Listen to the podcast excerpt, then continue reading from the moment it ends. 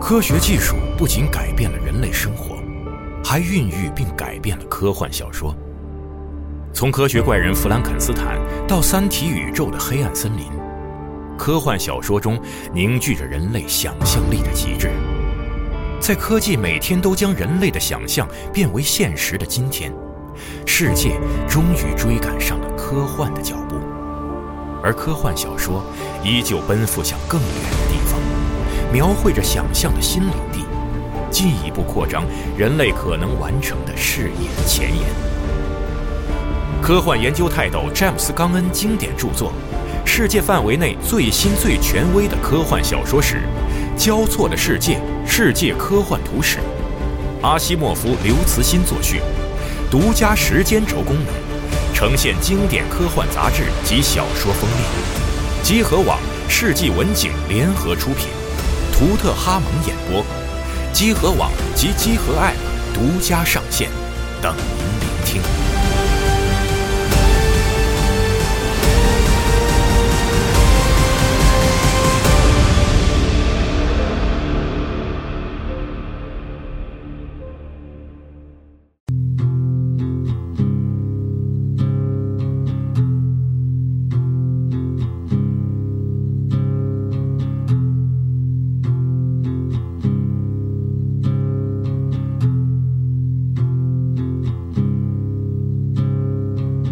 Underneath the bridge,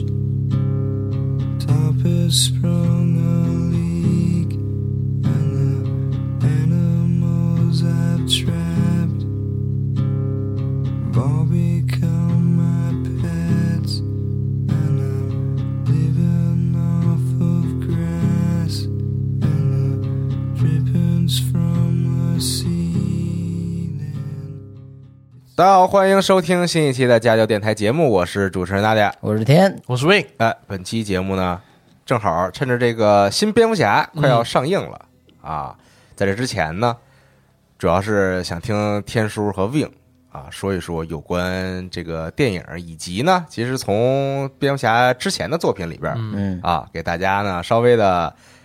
聊一聊这个这部电影有可能会讲到的一些故事，对以及它可能沿用的一些设定，对啊，因为毕竟现在我们也也还没有看到这个完整的电影，对，只能从预告片里边看，它可能比如说出现这些反派啊，以及这些重要的角色，那有可能是。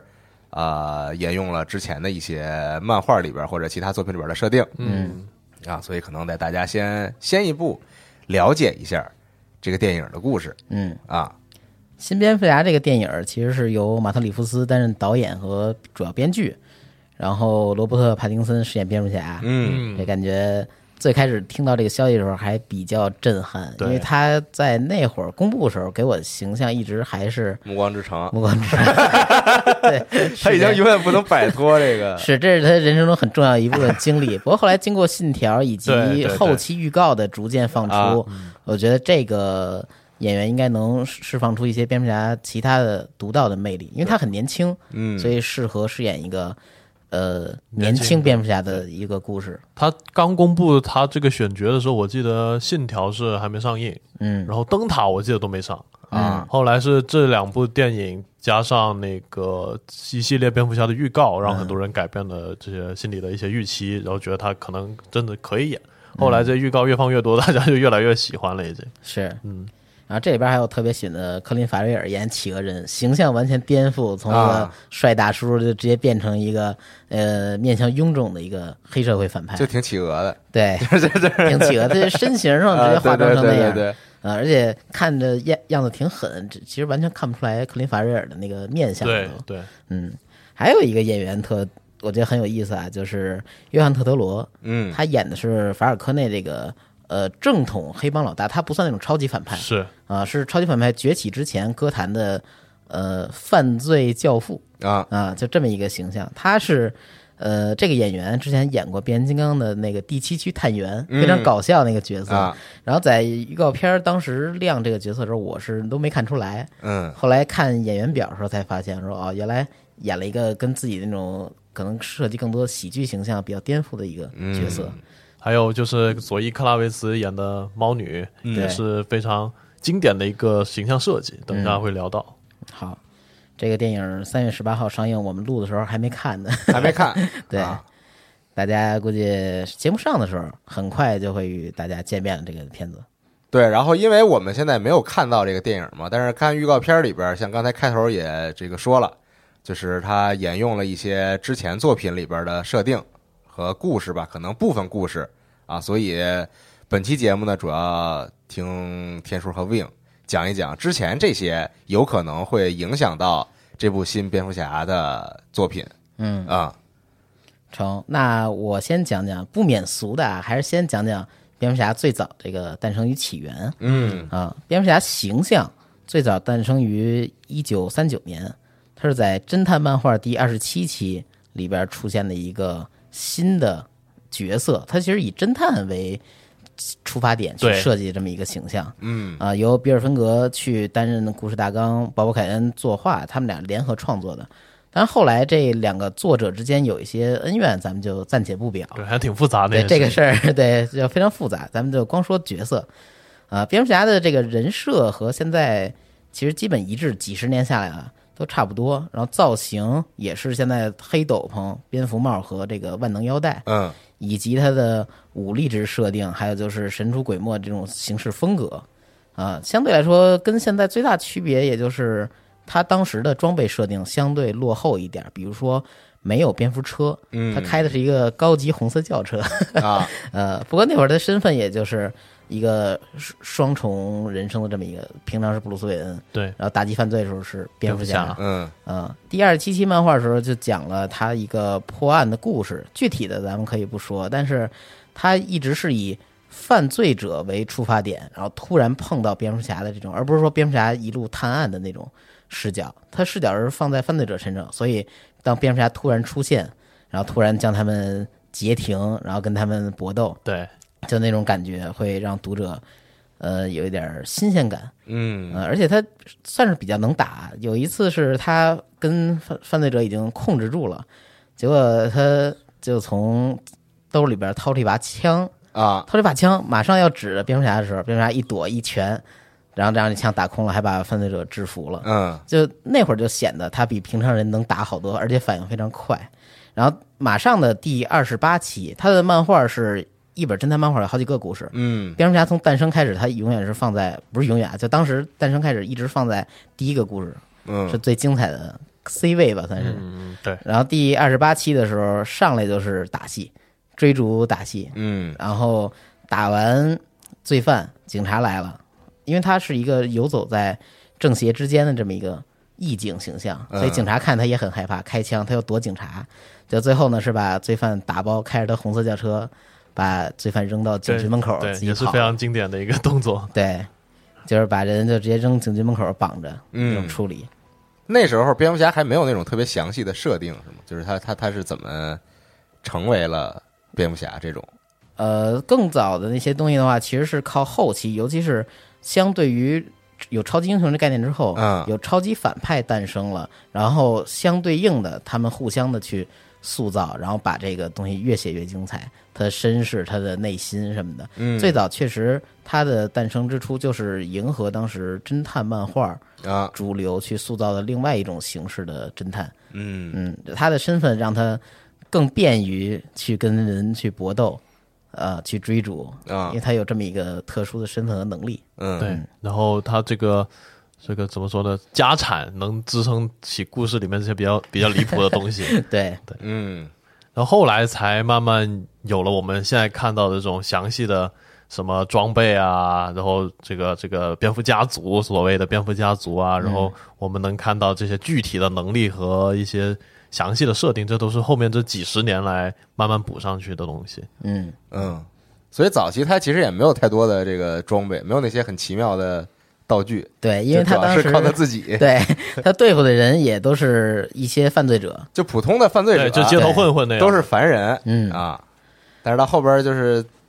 这么多年出现了很多其他的角色，外星然后能力越来越 强，解决都是宇宙的事儿了。 然后蝙蝠侠作为这个凡人之 躯，就要使用一些其他的伎俩。对神扛超人之类的嘛。啊，嗯然后其实当时看预告片的时候啊，就非常能就是怎么说，直观能感觉到一个就是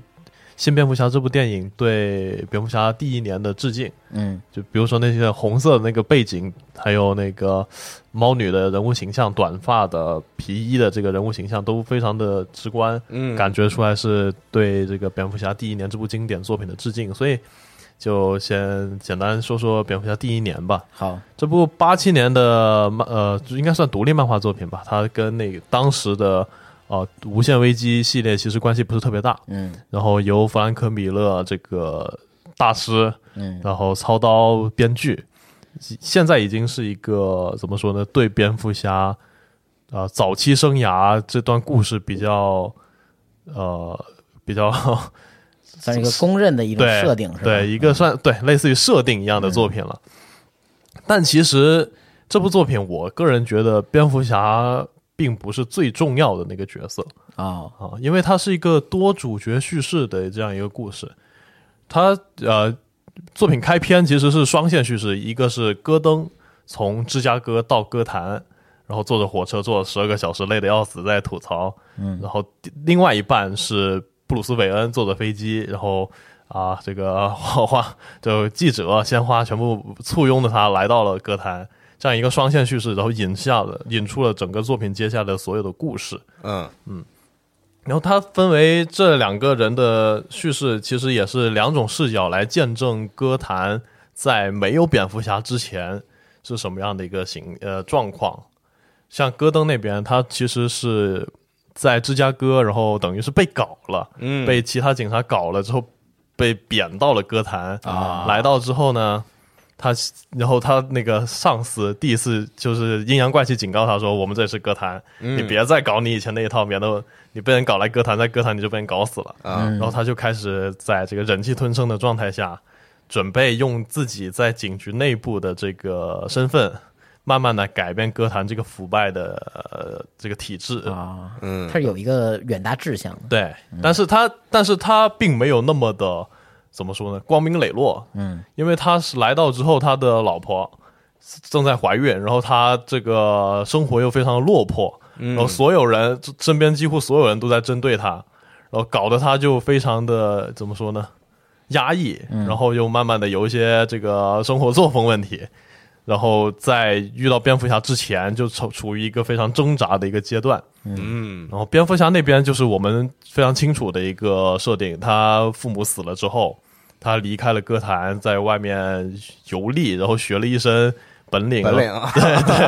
然后练就了一身这个打踢断术的这个技艺，啊，回到了歌坛。然后他是想说以一个类似于法外狂徒的这样一个身份。来改变这个让害死了自己父母的城市嘛？毕竟他父母对歌坛的这个贡献是非常大的，是但是这样一对伟人就被街边小混混杀死在了这个排水沟旁边，所以他就要改变这个情况，然后他就，但是他并没有当时并没有蝙蝠侠的这个想法，嗯蝙蝠侠这个想法是怎么诞生？就是在这个故事里面给大家讲的，他一开始是化妆，然后戴了就一头巾，嗯对，然后在脸上贴了条疤，就开始去红灯区，去红灯区就被人打了。然后被人捅了，又被警察追追， 啊，被打的半死之后，回到了这个宅家里，自己家里，回到自己家里，在那想着想着，哎，我去死算了之类的这种话。嗯然后一只蝙蝠飞了进来，他就有了灵感，因为他自己小时候是非常害怕蝙蝠的。哦，然后他家就建在一个蝙蝠洞上面嘛，啊那个蝙蝠洞之所以叫蝙蝠洞，不是因为它是蝙蝠侠的洞，是因为里面真的住了蝙蝠。嗯然后他那个蝙蝠飞进了他家里之后，他突然有了灵感，要成为这个犯罪者害怕的东西，这样就能改变这个犯罪横生的这样一个歌坛的社会现状。嗯然后蝙蝠侠就就此诞生了。当然，这个时候还没有说那个我 I'm Batman 这种东西。啊，这样两条线并上之后，就是一段呃比较激烈的，算是动作戏场景。但是其实我觉得，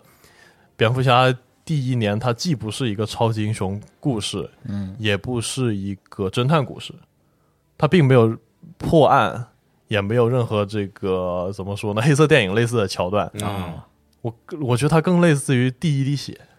嗯他是那种蝙蝠侠就在街边打混混，就纯粹打混混，偷电视机的那种混混，嗯然后在街边就被差点被车撞的老太太，这这种情况。然后，但是最后的结果是因为他得罪了警察，然后被这个腐败警察追杀，被用直升机轰炸，嗯然后扔躲在一栋大楼里面。这一段就是一个整部作品最激烈的桥段吧。哦，就在轰炸，然后枪支弹药这些中间逃生，这是整部漫画里面呃动作戏最集中的部分。嗯，但是像我们印象中那种打谜语人、打小丑，或者说去有连环杀手，他去破案这些东西，在蝙蝠侠第一点里面里面都是不存在的。哦，所以可能第一次读这部作品的朋友会对他这个怎么说呢？这个故事的主要内容可能有一些出入吧，跟想象中。最后的结果就是我们在那个《侠影之谜》里面能看到的一些。一些啊、呃设计，蝙蝠侠和戈登两个人患难与共，然后成为了现在歌坛的改变者这样。但是，嗯，怎么说呢？就是大家如果看过《侠影之谜》的话，会感觉说它更加超级英雄一些。但是蝙蝠侠第一年就会显得非常的、 非常的平凡，非常普通。他算是把这个一个人成为超级英雄，或者成为他甚至不是成为超级英雄，就是对之前的这段对事儿怎么。他经历了什么？嗯啊，失去什么？自己怎么反思的？嗯，然后把这段阵痛过程给展现出来了。对。但是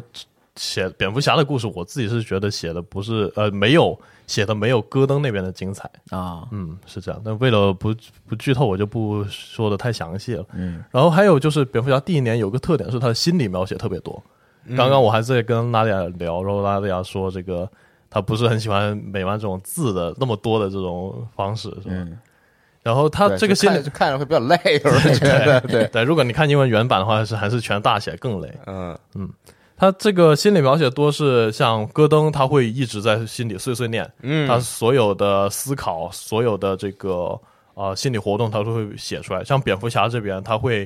非常注重写蝙蝠侠在战斗过程中的所有战术规划和想法啊，啊。这个可能我觉得这个是这部作品比较独特的一个地方，也显得会有一些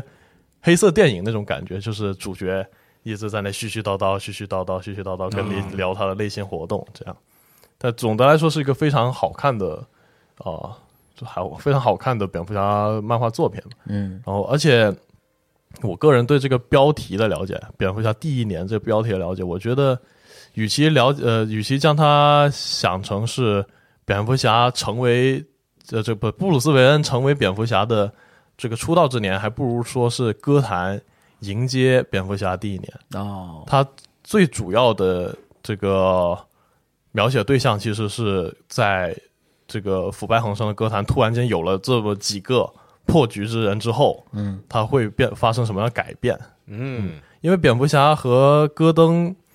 这个开始成为关注的重点之后，影响了城市里面很多人，比如说猫女，啊，她一开始只是在红灯区等于底层生活的一个人，呃，相当于小混混，嗯受蝙蝠侠影响之后，花了所有积蓄做了猫女那身装备，嗯然后他自己有一些基础，他就成为了这个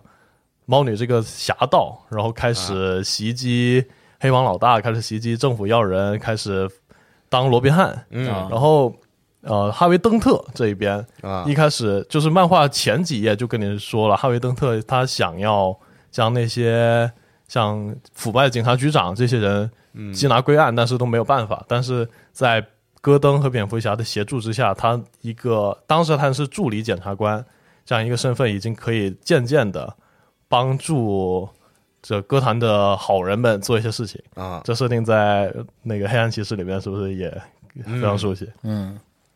然后这个就是啊，蝙蝠侠来到歌坛之后第一年，歌坛发生了变化之后的故事，我们已经非常熟悉了。嗯那我还要提一点，就是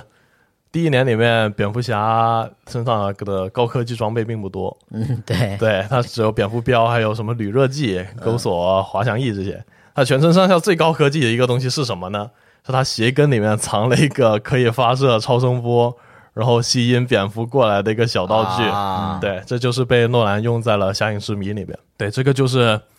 那这个新蝙蝠侠的皮啊，蝙嗯蝙蝠侠第一年，啊、对，那我可以接着说说这个，刚才说了面子，说 说里子，。也是面子和里子 对。然后我想讲的这个呢，其实是之前马特·里夫斯导演在采访过程中提到过，《新蝙蝠侠》创作灵感一部分源自《蝙蝠侠自我》这部漫画，啊，叫 Batman Ego，嗯，E G O 这个三个字母。啊、蝙蝠侠自我呢是两千年八月份发行的独立刊物，跟刚才那差不多，讲的并不是和什么大事件、其他宇宙里边某个蝙蝠侠的故事，它是一个独立的故事。啊，作者是加拿大漫画家达尔文·库克，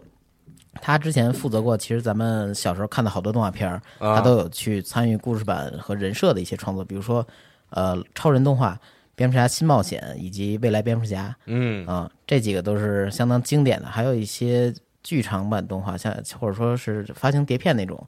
正义联盟的一些他也参与过。啊呃，他其实作为漫画作者，并不是是在商业上并不是那么成功，所以当时 DC 并没有去把他签下来去做一个大长篇的这么一位创作者。但是呢，看到他的一些才能之后啊，他负责过一些 solo 的短片，嗯 Solo，呃，国内翻译叫《独奏》，是 DC 之前发行过的一个短篇刊物，呃，短篇集算是他创作过一些东西。这我之前写过，我之前写过这个啊介绍 Solo 这个刊物的一个文章，回头大家可以简单看一看。呃，其实讲这个自我之前啊，也可以讲讲达尔文·库克这个人小时候的一一点点经历。他十三岁时候看过一本漫画，就是一九七四年发售的侦探漫画四百三十九期，那会儿那刊号一直连着呢，嗯，里边有一个故事他非常喜欢，叫《前行者之夜》，嗯讲的是蝙蝠侠目击了一场劫案，就是抢完一个店的劫匪冲出来，慌慌张张的呢，在逃窜过程中碰到了一家人，嗯父亲母亲带着 孩子，结果呢，就是这逃逃亡嘛，急了，说你怎么撞我，然后啪就开了一枪。啊结果这一幕呢，被蝙蝠侠目击，他就想到自自己对自己母亲、父母的这个遭遇，他就说：“我靠，这个东西肯定给这个孩子也带来非常沉痛的这个刺激。”啊他之后呢，蝙蝠侠就决定追踪这几名罪犯。在过程中呢，蝙蝠侠其实没有说任何一句话，全是旁白在和画面去进行一些描绘与讲述。嗯过程中呢，一直跟着这辆逃亡的车，等车停了之后呢，他发现蝙蝠侠还在跟着，结果有一个人就抱着蝙蝠侠跳下山崖了，然后那三个人以 为啊就解决了，就赶啊紧跑，结果其实蝙蝠侠抓着那个悬崖那一棵树，嗯也嗯勒着他那个罪犯的同伙，就把他先控制住了。啊就接着去追另外那几个人，就这这么追吧，有在屋子里边被控住的，然后有在沼泽里边以为把蝙蝠侠这全是憋死动作戏是吧？这儿都对，是一直是动作戏，啊然后以为把蝙蝠侠淹死，结果蝙蝠侠上来一个勾拳，又把他打 趴下了，嗯然后最后那个人举着枪面对蝙蝠侠，就连开枪的勇气都没有了。嗯就是用蝙蝠侠这个行为去对犯罪者施压，然后让几个人伏法的这么一个嗯过程。本来这个漫画呢是作者给蝙蝠侠设计的几句台词，后来漫画编辑看完之后全给删了。说那个讲挺好，下次别讲了。 呃但人家的意思就是说，我觉得你要不说话的话，反而能显现的就蝙蝠侠恐有怖一魄些力，，让对，让蝙蝠侠显得啊对对对，因为这是一个从白天一直到夜晚这么一个长时间追踪，啊把几个人的精力和他们的这个勇气都消耗掉之后，嗯让感受到蝙蝠侠的恐惧与执着。就这么一个故事呢，其实，在达尔文·库克看完之后，给他也是感觉非常震撼嘛，啊就觉得哦，真好，我想干这个事儿，我觉得也想画啊画漫这画种漫画是我的一个使命，因为他很喜欢画画，然后看完这之后就更加坚定了他的想法。嗯啊、他就想创造这种有深度的作品。呃，其实《蝙蝠侠自我》这个漫画是个短片，所以我想给大家直接讲一下这个剧情啊、它主要的表达点是布鲁斯·韦恩对于蝙蝠侠的一个认知的自我审视。嗯开场呢，其实是蝙蝠侠独白，说在冰冷与黑暗中，我迷失了方向，在这个定义自身的城市里，它几乎将我碾碎。那些我所背负并面对的恐惧，其实这也是讲这个基调嘛，就是他已经感觉非常疲惫了。嗯，然后呢，他也提到他所背负和面对这些恐惧已经给他很大压力。啊，这是讲的是个什么事儿呢？小丑啊，在一个慈善舞会上杀了二十七个人，还把筹集的善款都给夺走了。啊，已经开始讲小丑了是吧？这时候对，其实它也并不是一个起源故事，它是截取了基础设定，在啊这之上去进行的创作。嗯嗯然后它整个并没有讲什么一个犯罪事件什么的，嗯反而都是各种事儿都集中在蝙蝠侠身上。嗯，然后小丑犯完事儿之后呢，蝙蝠侠花了一天多，二十七个小时，嗯，才把他抓住。为此呢，缠斗过程中还被捅了两刀，呃，手臂伤了。然后也是经典桥段啊，就把小丑打了包，咔家扔进警局的窗户，就这么暴力执法给扔进去了。呃，警察呃，蝙蝠侠呢，接下来就要从一个叫巴斯特人手里追回这四十万赃款。其实这个巴斯特啊，是之前蝙蝠侠已经找到的一个线人，嗯啊其实是一个污点证人吧，他是从他的口中逼问出小丑的藏身地的，啊所以他才抓住了小丑。他已经决定驾车逃出歌坛，蝙蝠侠也这会儿也正在追逐着他，也观察着他。蝙蝠侠准备从一个跨海大桥这儿，呃，伏击巴斯特，嗯但是呢，伤口裂开了，分了神，在一瞬间他就思考，自己啊已经干蝙蝠侠这事儿三年了。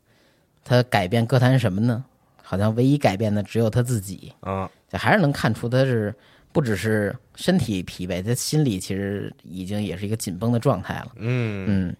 这会儿蝙蝠侠看目标居然没有继续往前开，而把车停在了桥旁边儿，然后看到这个罪犯巴斯特下车，开始爬那个桥的那个锁塔，嗯就是呃桥最高的拴着好多那种嗯嗯嗯，锁的那个，他那儿有梯子，就爬高了。嗯，结果蝙蝠侠看到这，以为啊他是把这个钱藏在这上头，就过去了。就没想到这个人呢，爬到上面之后就开始往下跳，啊蝙蝠侠都傻了，说什么情况？眼疾手快呀、赶紧把这个钩索扔下去，缠住他的脚腕儿。自己呢，蹬是蹬不住了，因为他手已经伤了嘛。嗯，蝙蝠侠就果断的从另一个方向跳下去，用自己的这个身体的体重和加速度啊，把这人勒住，然后慢慢的自己再爬上去，把他缓缓的蹬上来。哦，结果蹬上来之后呢，巴斯特看到了蝙蝠侠，特别慌张，掏出枪指着蝙蝠侠说：“昨天晚上威胁我的是你，怎么今天你还救我呀？你到底想干什么呀？”对，感觉蝙蝠侠经常做这种事情，对，行也是你，不行也是你 啊，这我都看不懂你了。然后蝙蝠侠说：“没关系啊，小丑已经被捕了，你安全了。”然后这罪犯说：“安全？你以为你在跟谁打交道？小丑你都抓了他多少次了？每次是不是他都跑了？啊、这也好像也是读者的灵魂质问啊啊啊！有人告诉我，小丑知道是我出卖了他，他说以后出来一定会探望我和我家人。然后他就说：“你所谓的正义啊，不过是你的一厢情愿，你终究还是无法拯救我和我家人。我无法想象自己的妻子和女儿在他手里会变成什么样子，所以我亲手杀了他们。”这段儿其实读到的时候还就比较震惊了，用一个罪犯的口述去侧面描写了小丑是有多恐怖，嗯以及他说的这个好像确实很有道理，是蝙蝠侠没有彻底解决小丑，以至于这个恐惧会永远留在跟他相关的人的嗯心里。说完这个之后呢，巴斯特又对蝙蝠侠说：“那个，see you in the hell。”啊嗯，戴面具的疯子，我们地狱见吧。然后饮弹自尽。面对这种情况，蝙蝠侠也傻了，他陷入深深自责之中，说：“我都做了什么呀就感觉这时候其实描写蝙蝠侠，很多时候吧，蝙蝠侠已经变成了一个就是就是追求这个绝对正义，？”嗯，就是绝对法律正义的这么一个人，就他其实已经没有什么人性了。对，就是我已经没有，就是他已经没有那种，比如什么怜悯啊，或者什么之类这种，就是我就是只是把这个罪犯嗯控制住，然后交给警察，嗯，就我只追求这一个事情。他最早应该也是考虑过自己要不要用其他方法，但最终他当时想的是用这种方法，嗯只是将他伏法，并不会私自处决他。嗯但是呢，这个故事往后看的话，就是他自己更深入的思考，我为什么当初会做这种决定嗯啊、确实，这个决定好像给带来给歌坛带来更多伤害，但其实他也是有他的道理，只不过这会儿他没有完全想清楚我。看蝙蝠侠的时候，就是可能很多人和我一样有一个非常大的疑问，就是他每次抓到这个罪犯，然后交给警察局，比如关到监狱里，就是哥谭监狱就就仿佛是一个家一样，中转站， 就是进之后，然后很快这个人也不知道怎么回事就出来了，反正、对，啊，然后就是就是证明蝙蝠侠这个做法吧，嗯至少从结果上来看，嗯，它是对于罪犯、对于犯罪来说是没有什么意义的，反对而可能造成了更危险的局面。对就是这个罪犯很很多罪犯出来之后呢，变得更加的穷凶极恶。对是他是个定还是定时炸弹 吧？对对，所以就是就是肯定就就在想，就是为什么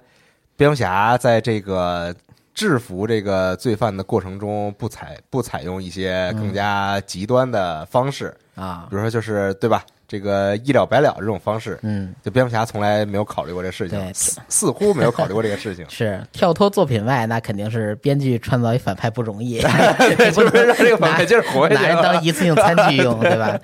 然后这个，其实你说这点啊，在目前好多漫画里边也进行过一些极端化的讨论，啊对就是说可能某某个宇宙蝙蝠侠当时做出的是这种决定，那那会儿会导致什么后果？啊，有过，就是在别的作品里不也有蝙蝠侠杀人的时候吗？有一些多元宇宙，啊对对对对对那对那样的话，呃，大家好像就是觉得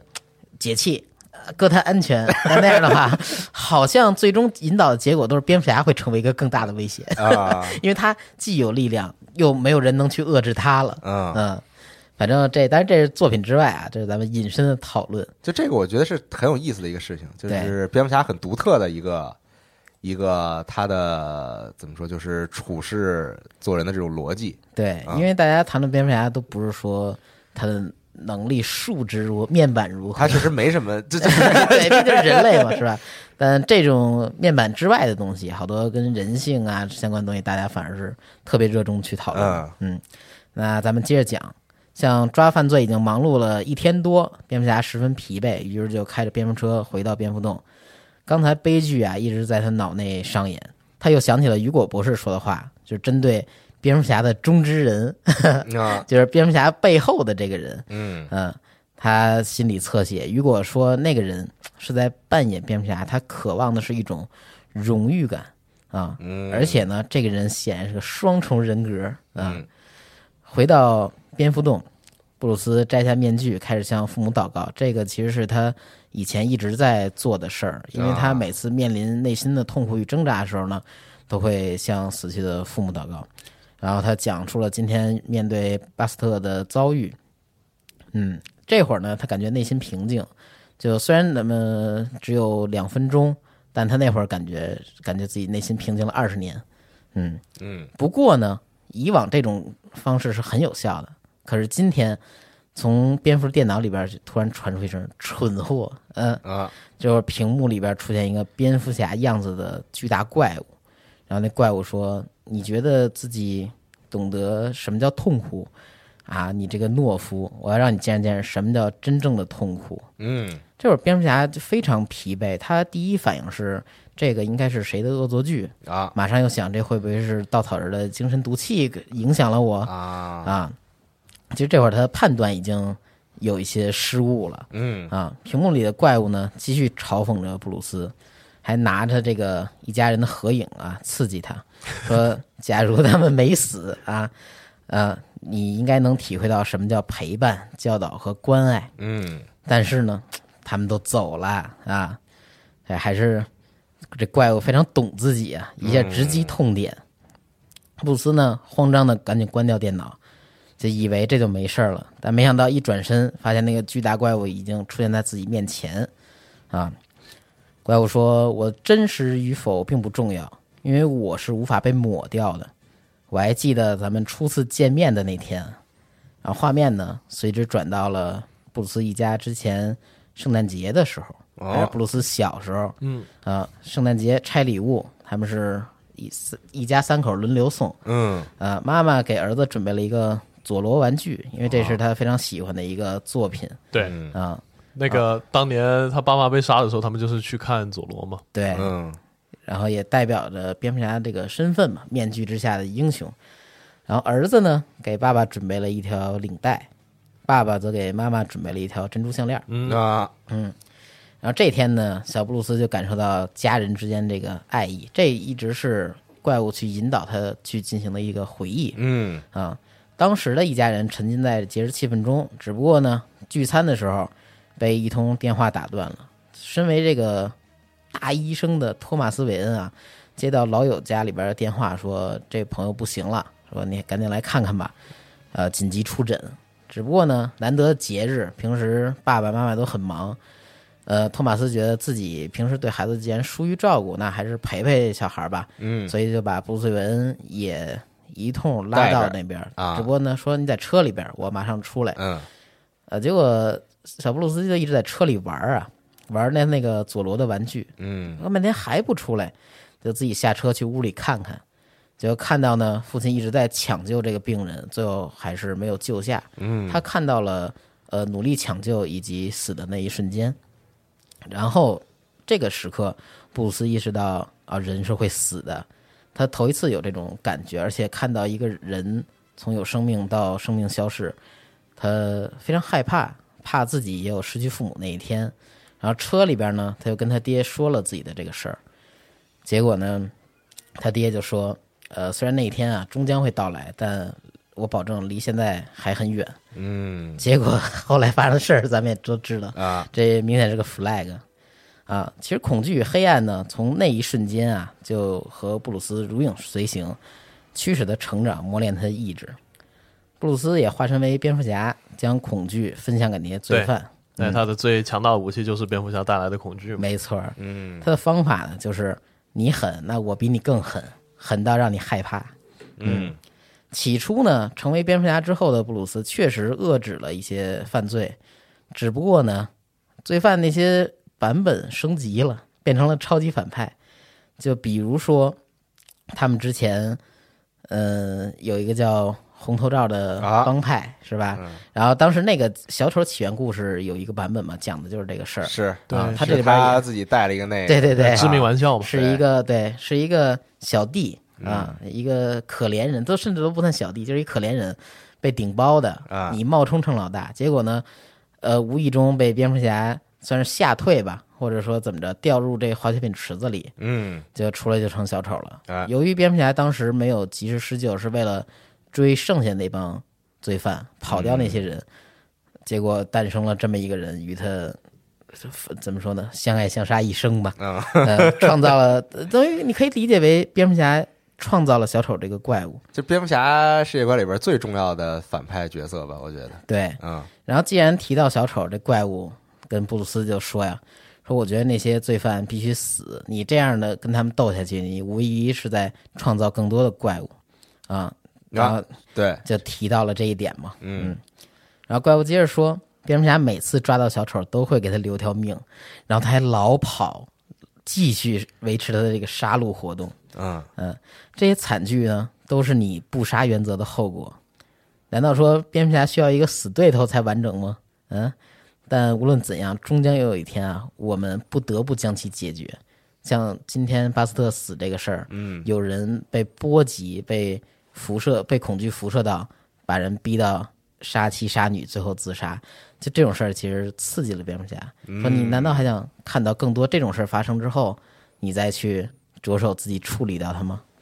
然后布鲁斯说，惨剧降临啊是没有选择的。我也对今天巴斯特的事儿表示遗憾，想弥补这个过错。然后这会儿布鲁斯心情啊明显平静了，呃，语气也非常的正常。说：“那你有什么办法吗？”他试图跟怪物去进行一个对谈啊嗯然后怪物说：“说你的那个好好朋友哈维·丹特啊啊啊， 他呢是蝙蝠侠的战友，嗯他对正义的狂热啊驱使他做出了种种义举，但最终呢被黑帮泼了硫酸，变成双面人。嗯然后他还提到了古代的那种战士、啊现代的士兵以及佐罗，他们呢其实都有明确的信仰，也知道这种牺牲啊是战争必然的结果。嗯，然后他还说到双面人啊，是这个有精神问题，所以他双面人每次被抓进去之后，你没法让他负起刑事责任，因为他每次犯下杀戮的时候都是他另外一个人格，啊，也就是抛硬币这个行为嘛，是吧？嗯是他另外这个人格与他互相之间产生的，所以对这就是感觉是双面人一直没有被判的这个原因。歌坛。歌坛式的这个就是这个精神鉴定专家啊， 就是对，自我剖析非常准确。每天都都很忙，就是这个很多这个犯罪成员被审判的时候，然后就会出现一个这个这个鉴鉴定专家告诉法庭说他有 杀不精得神问题，所以不能关他。对，刀下留人。然 然后就救出来了，是就是这个在之前作品里边也经常会体现这个是部分啊哈利奎恩不就本来是阿卡姆的工作人员嘛，啊，对然，后后来也变成也疯了小小丑女嘛，雨果，对多么伟大的精神医生也成反派了。对，大夫疯了吗？我觉得这风水有问题，就他们 水水有问题，水有问题都得疯病了。嗯，然后这怪物呢，举了这些例子，他就接着说：“你啊，曾经向父母起誓，以及向我起誓，想把毕生的呃精力奉献于正义，但为什么要将我隐藏却又极力克制呢？”嗯啊，然后这怪物接着说，就谈了一些条件去进行一些引导。他说：“我呀，和你共用的是一个身体，我不用为我的行为负责。”这他就是前面提到双面人了嘛，啊说你也是一个精神分裂，就包括之前雨果他说他不是也是个双重人格嘛，嗯啊，说你不用为我的做法而去负责啊，所以他是想帮忙引导布鲁斯韦恩用这种方法去开脱，嗯，想让他接受自己这个暴力的化身。然后你继续当你的布鲁斯韦恩，你可以和那些呃小姑娘、商界大亨去继续奉承，互相的这么呃商业互吹下去。啊嗯但是呢，如果我要出场的时候，你也不要阻挠我，请让我以暴制暴。啊，嗯，然后韦恩那会儿想了想，他说：“我的力量是基于你塑造的，但是呢，你也引出了我最狂暴的想法，让我仇恨变得无法抑制，最终变成魔鬼。”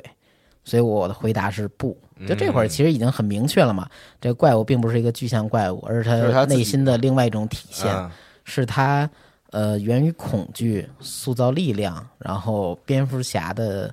根本是什么的这么一种体现。这会儿他和怪物的对谈，其实他自己在思考，在斗争。嗯然后怪物接着说：“呃，你既然选择我，又不肯完全接纳我，你是不是想继续把我赶走之后过你的小日子啊？那你杀了我吧，杀了我之后，你就能解放自己。”这会儿呢，布鲁斯手里出现了一把手枪，嗯然后这就是曾经杀害了韦恩夫妇的那对儿那把手枪啊，啊，塞到他手里了。然后韦恩拿过枪指向怪物，然后又扔掉了，因为他知道如果自己开了枪，这个行为无异于自杀。嗯因为这会儿画面其实表现的并没有说，呃，比较俗套的。淡化怪物之后，比如说最开始指着怪物，然后下一个画面发现是是指指着自自己啊就没有用这种方法，他啊一直是指的是、是怪物。但是呢，韦恩说这种知道这种方法无异于自杀，你可以理解为他觉得如果开他开了枪，等于他真正舍弃了这个怪物。那这样的话，其实韦恩还活着，但是呢，他放弃了蝙蝠侠的这个嗯理念和追求。嗯啊，他觉得真正的自己既是布鲁斯韦恩，又也是是蝙蝙蝠蝠侠。对嗯，他不想舍弃他任何一部分。嗯啊，这会儿呢，韦恩就和怪物开聊，说我们呀无法改变过去，但我们呢要保护那些我们无法体会到幸福的机会。他这意思呢是给歌坛的其他人创造一个能体验到幸福的大环境，就是说想让歌坛变好，嗯让歌坛的市民能享福，就是这个意思啊接下来呢，能他安全 的晚上去看喜剧， 是确保每一条小巷都是啊安全的，是这样的。还是说我们是有底线的啊、不杀是我们和罪犯的唯一区别，因为他知道蝙蝠侠已经是处于一个呃犯罪边缘，甚至他的行他为就已经是犯罪就是犯罪嘛，对对，嗯、只不过他是有底线的，所以不杀是我和那帮怪人的唯一区别。也正因如此，蝙蝠嗯侠才会成为一个希望象征，因为就像刚才呃娜迪亚提到的，说处决呗，嗯 处决就完事儿了。但那样的话，他知道处决的话会对其他人而言，就比如说市民，就他就或不者再说是嗯相一信他的人个，他就就他想营造一个绝对正面的形象，对就是不管这个蝙蝠侠是谁，他就是一个这个标志嘛，就是对只要这个标志出现了，就是代表有一个绝对正面、绝对正义的人来了是啊。就是犯罪者看完之后害嗯怕，怕胳膊被折了，腿被压弯 了，但不怕死是吧？但这样的话，让他恐惧是最好的。啊同时，当蝙蝠灯亮起的时候，嗯，市民不能感到害怕，嗯而是觉得这东西是个希望。对如果你真的把某个罪犯杀了的话，你自己用私刑去处决的话，民众多少会产生这个事情就不安变了，对，对而且啊布鲁斯韦恩他觉得这样是违背自己良心的，嗯啊，这个也说的也很对。然后接下来呢，布鲁斯韦恩还说，如果你就是这个怪物啊，如果你能和蝙蝠侠共存，那么你也能和布鲁斯韦恩共存嗯啊。然后怪物最后说同意啊，这其实就已经达成了双方的和解。嗯然后故事的尾声呢，怪物呢化作无数蝙蝠消散。嗯，刚才被拿起来一顿嘲讽那个照片儿，也回到了布鲁斯韦恩手中，是他和父母的合影。啊，结局小丑呢又逃了，这刚扔进去，我靠！那等于跟之前也没说错哈、那怪物 扔了就跑，那确实很快就跑了。小丑又跑了，劫持了商人，并威胁警方说要干掉在场所有人质。警方其实看了半天啊，蝙蝠侠打灯也不来，以为蝙蝠侠就真的不会再出现了。戈登又站那个灯的边儿 上，没有在现场，人啊家啊没啊没办法，不可能一直在大后方嘛。啊，以为真的不会出现，但是呢，蝙蝠侠这会儿主动联系戈登，说我已经在路上了。啊，这会儿他开着蝙蝠车，正赶向小丑犯罪的地方。对，哎刚刚手机没电了，嗯 对，是呃充上电再打。然后蝙蝠车那块儿插着他和父母的那张照片儿啊啊。嗯然后哪天哪个啊反派看到那张照片，蝙蝠侠就完蛋了。对，别把车撬开就行。 是这个蝙蝠侠自我这个故事呢，其实呃标题就非常直给嘛，是其实就是剖析自己的这对，个，嗯全是自己和自己的对谈，所有怪物说到的那些话都是布鲁斯韦恩自己的想法嗯啊，怪物。呃，说说的话一开始直击布鲁斯内心，所以他最开始非常慌乱，显得每一句话都无法从容应答。但后来随着他越说说说，后边布鲁斯变得非常平静，甚至最后可以去呃反驳怪物之前的观点，最终与怪物达成谅解啊、其实这些话是在他面对巴斯特死亡之前，嗯自己不见得是没有反省过，嗯但他可能是没有勇气去真正去面对、去考虑这些问题。嗯啊，最终是看到一个真正的悲剧发生，然后自己不得不面对的时候，然后他用最什么最伤害自己的方法吧，就是在脑中激烈辩驳，嗯，然后确立了自己的不杀原则是和那些超级反派的唯一区别。我正是用这种方式是去拯救歌坛，去普度众生，嗯，就是这么一个故但事。其实歌坛也还是那样，呃，对，再接再厉吧。这反派也变得越来越来越厉 害，而且越来越多，啊对。是，感觉对，我觉得蝙蝠侠就是最有意思嗯的点吧，就是在它在于它这个两个身份，以及就是他作为蝙蝠侠在这个惩恶扬善的时候嗯所采用的这种方式方法啊。因为前前段时间在看那个 Peacemaker 嘛，啊然后里边就也有这个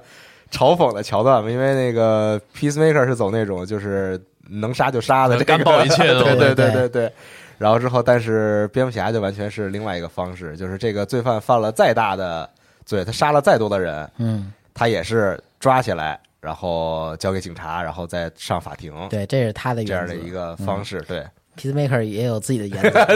而且 Peacemaker 也是一个童年受过创伤，后来他经历这些，他觉得杀戮是能对，解你决看那个那个里边就有一段，就是就是很多人不觉得 Peacemaker 是一个超级英雄，对，但是他觉得我做的是超级英雄应该做的事情，他对吧？说怎就么是 有一个反反派过来了，是对，就是你一旦开始这个，比如说这个在追击罪犯的过程中，你给人、对吧，就是这个使用非常极端的方式解决了这个罪犯，那可能作为普通人来看，就是你不是一个英雄了，嗯，就你不再是一个英雄了，对，你是一个，就是你你同样也是一个罪犯，但只不过你还没有伤害到我而已。是这样。啊像这次《新蝙蝠侠》这个电影，我感觉他既然说导演说过从蝙蝠侠自我里边找到一些灵感去融入电影，嗯我觉得整个过程中也可能是蝙蝠侠事业刚起步几年，他可能他刚刚成为蝙蝠侠，对他在这里边儿也去对自己的一些行为进行一些反思，因为哎从预告片儿看，呃，也包括一些台词“我既复仇”这种台词来看，他戾气非常重对对，啊，他肯定会在这个过程中干出一些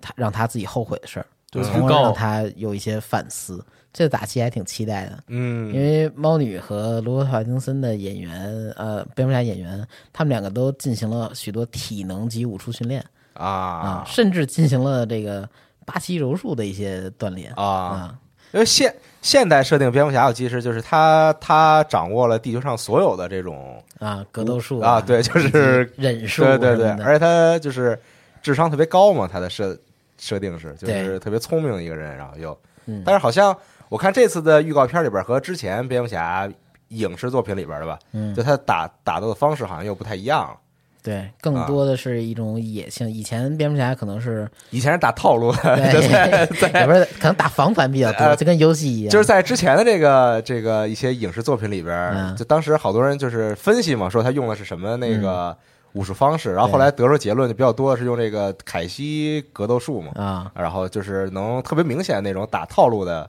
形式，就就尤尤其是比如说和贝恩在打的时候，就啊是特别明显的动 作，对，两个人对抡王八拳，啊对。嗯然后贝恩就什么事儿没有 嘛，就是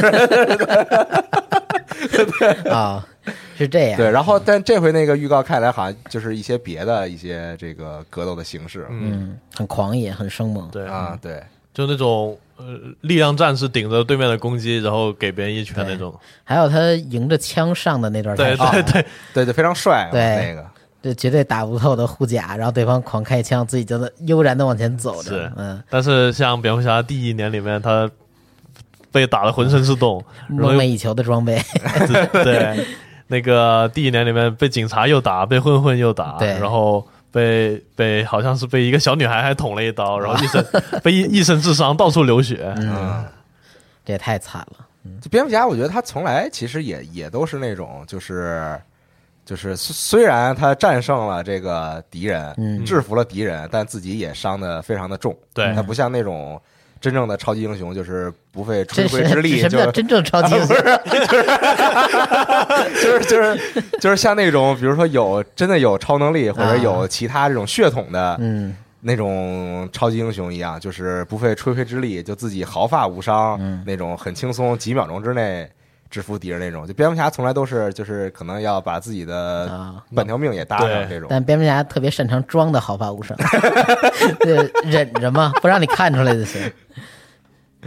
嗯，而且早期蝙蝙蝠侠应该那些装备也没有像现在这种，就是我这个头罩和和我这个护甲都特别的那什么了，已经都刀枪不入了。没对有，没有没有，对，就早期感觉也就是穿了一个那种皮衣对而已，嗯 就是为了主要还是为了掩饰自己的身份，嗯，啊，以及可能有一些这种就是比较酷炫的登场方式什么之类的这对种，啊，但到后来都都变成就是科技含量都很高，嗯，但是这些科技含量很高，我感觉他说他这个护甲有多强，或者他这个力量有多强，主要是为了塑造那个反派有多牛逼， 塑造破甲是吧？对，你就是介绍护甲是为了塑造就破是甲，这护甲嗯说哇说说这个护甲首先它很轻，然后啊它什么那个枪打都不坏，然后那啊然后反派咣咣得得 两两两拳给打裂 了这种嗯有道理。啊，对。不过这一次看装备应该不是最大的卖点，不是重点，我觉对得这他那些科技什么的都不是重点，而这次的蝙蝠车也更像车一点，它不像是嗯对，之前有好多作品里边，就它已经都不像车是了，坦它完克 对是对，完全是个坦克，但这回就是更像车了嗯，啊！它有那个追车戏嘛，在嗯对对预告片里边，没错儿。它感觉就是一台老老式的野马，然后加了点装饰，他对他就是稍微改了改对啊，然后就是比较厉害一点儿，嗯而且就是这个呃，我觉得帕丁森嗯在预告片里边吧，至少就是展现出了那种就是蝙蝠侠特别纠结的那种对内心的状态，对嗯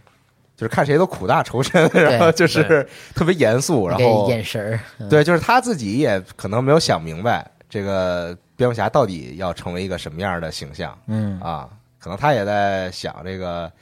读者也都在想的事儿，就是为什么他不能把这个罪犯直接弄死？是为什么这个每天那么多人，那么多平平民百姓被他们杀了，我不能把他们杀了？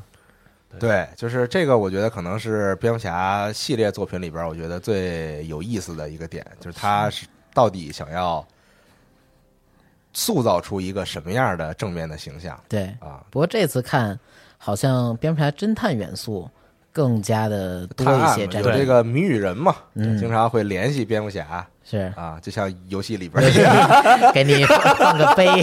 说全程放了二百二百多少个杯， 你得找齐了，然后才能找着我。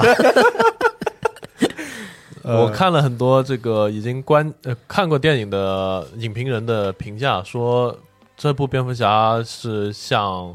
十二宫杀手》和《七宗罪》，嗯就非常啊注重这方面的探案的这个元素。嗯感觉之前我看过的一些蝙蝠侠作品吧，好像其实跟这个探案没有任何关系，就是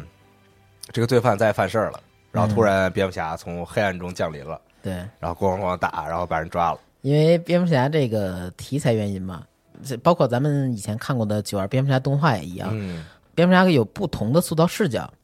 比如说从反派视角塑造，嗯从呃小人物视角塑造，从蝙蝠侠自己身上塑造，嗯或者说从反派聚会吹水开始塑造，嗯都可以，这是它非常灵活一个点，因为感觉在哥谭市的这个范围内啊，咱不说这个 DC 宇宙这个范围内，嗯哥谭市这个范围内，大家相对来说是比较平等的啊，嗯它可以从各种视角去引入，去展开讲一个故那事，都是凡人嘛，就对是对对对对至少在只有蝙蝠侠这个世界里边儿，就是就是哥谭市所有人，包括犯罪的人，其实都是凡人嘛。嗯，啊，而且这次反派其实也不少啊，啊就是新蝙蝠侠这个电影里反派，我感觉每一个反派希望能有自己的作用，嗯，应该不是那么工具人， 嗯嗯。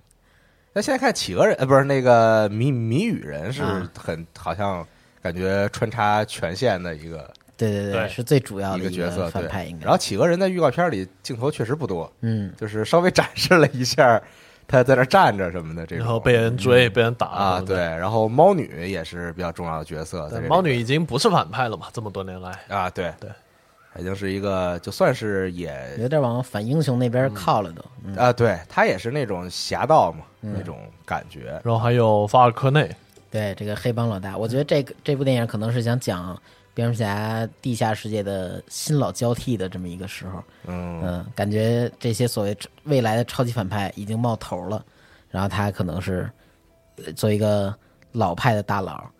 在这个里边会扮演什么样的角色？对嗯，嗯，还是挺期待的。对，非常期待。很期待，嗯然后我们今天这期节目讲了两部作品，但是其实像呃《漫长的万圣节》这部作品，跟目前看起来跟新蝙蝠侠的呃这个联系是非常紧密的，但是因为时间原因，我们也没办法把《漫漫长万圣节》这部这么大篇幅的一个作品给大家认真讲了。嗯然后像 Red 老师，还有很多作者都在集合投稿，有聊过这部的经典蝙蝠侠漫画。大家感兴趣的话，可以搜一下那些文章来看一下。我们也会在时间轴加上跳转链接。好，嗯，大家别看那动画，动画改的有点儿对， 嗯，可以可以看那个漫画，啊或者说读读文章相关的都可以。像那个 Hush，还有《漫长万圣节》，这改编动画都什么东西？对，都都去看原著吧。嗯，所以非常期待，三月十八号就上映了，对，啊很是啊快了。大家听到这期节目的时候，估计没两天了。都能买票了。而现在评价很高，是，对，非常期待去电影院看一看。好，嗯嗯，行，那本期的嗯节目差不多就到这儿了，嗯，哎，咱们就下期电台节目再见，拜拜，拜拜。 that you